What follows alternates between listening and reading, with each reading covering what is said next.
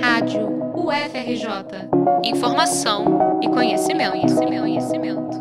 Instituições de ensino e pesquisa de todo o país repudiaram os ataques terroristas ocorridos no domingo, 8 de janeiro, em Brasília. O ato antidemocrático, que contestava o resultado das eleições, se deu com a invasão dos prédios do Congresso Nacional, do Supremo Tribunal Federal e do Palácio da Alvorada, na Praça dos Três Poderes.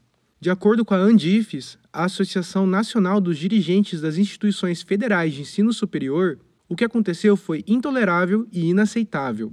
A entidade reiterou a necessidade de apurar a situação com rigor para encontrar os articuladores desses atos criminosos.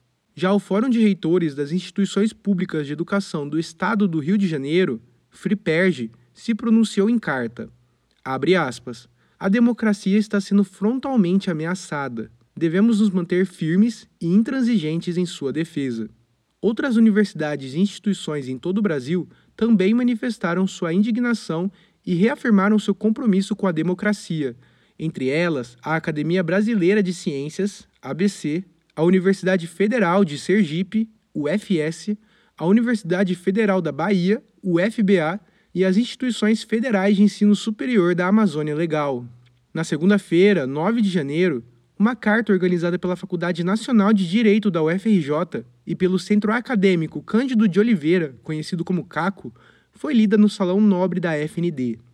No documento, se pede a punição do ex-presidente Jair Bolsonaro e das quadrilhas que buscam o fim das instituições brasileiras. O texto termina dizendo, abre aspas, não haverá anistia para aqueles que buscam cercear direitos, destruir a Constituição e deslegitimar a soberania popular.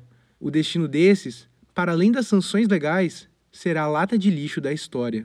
Fecha aspas. Reportagem de Gabriel Ikegami para a Rádio FRJ.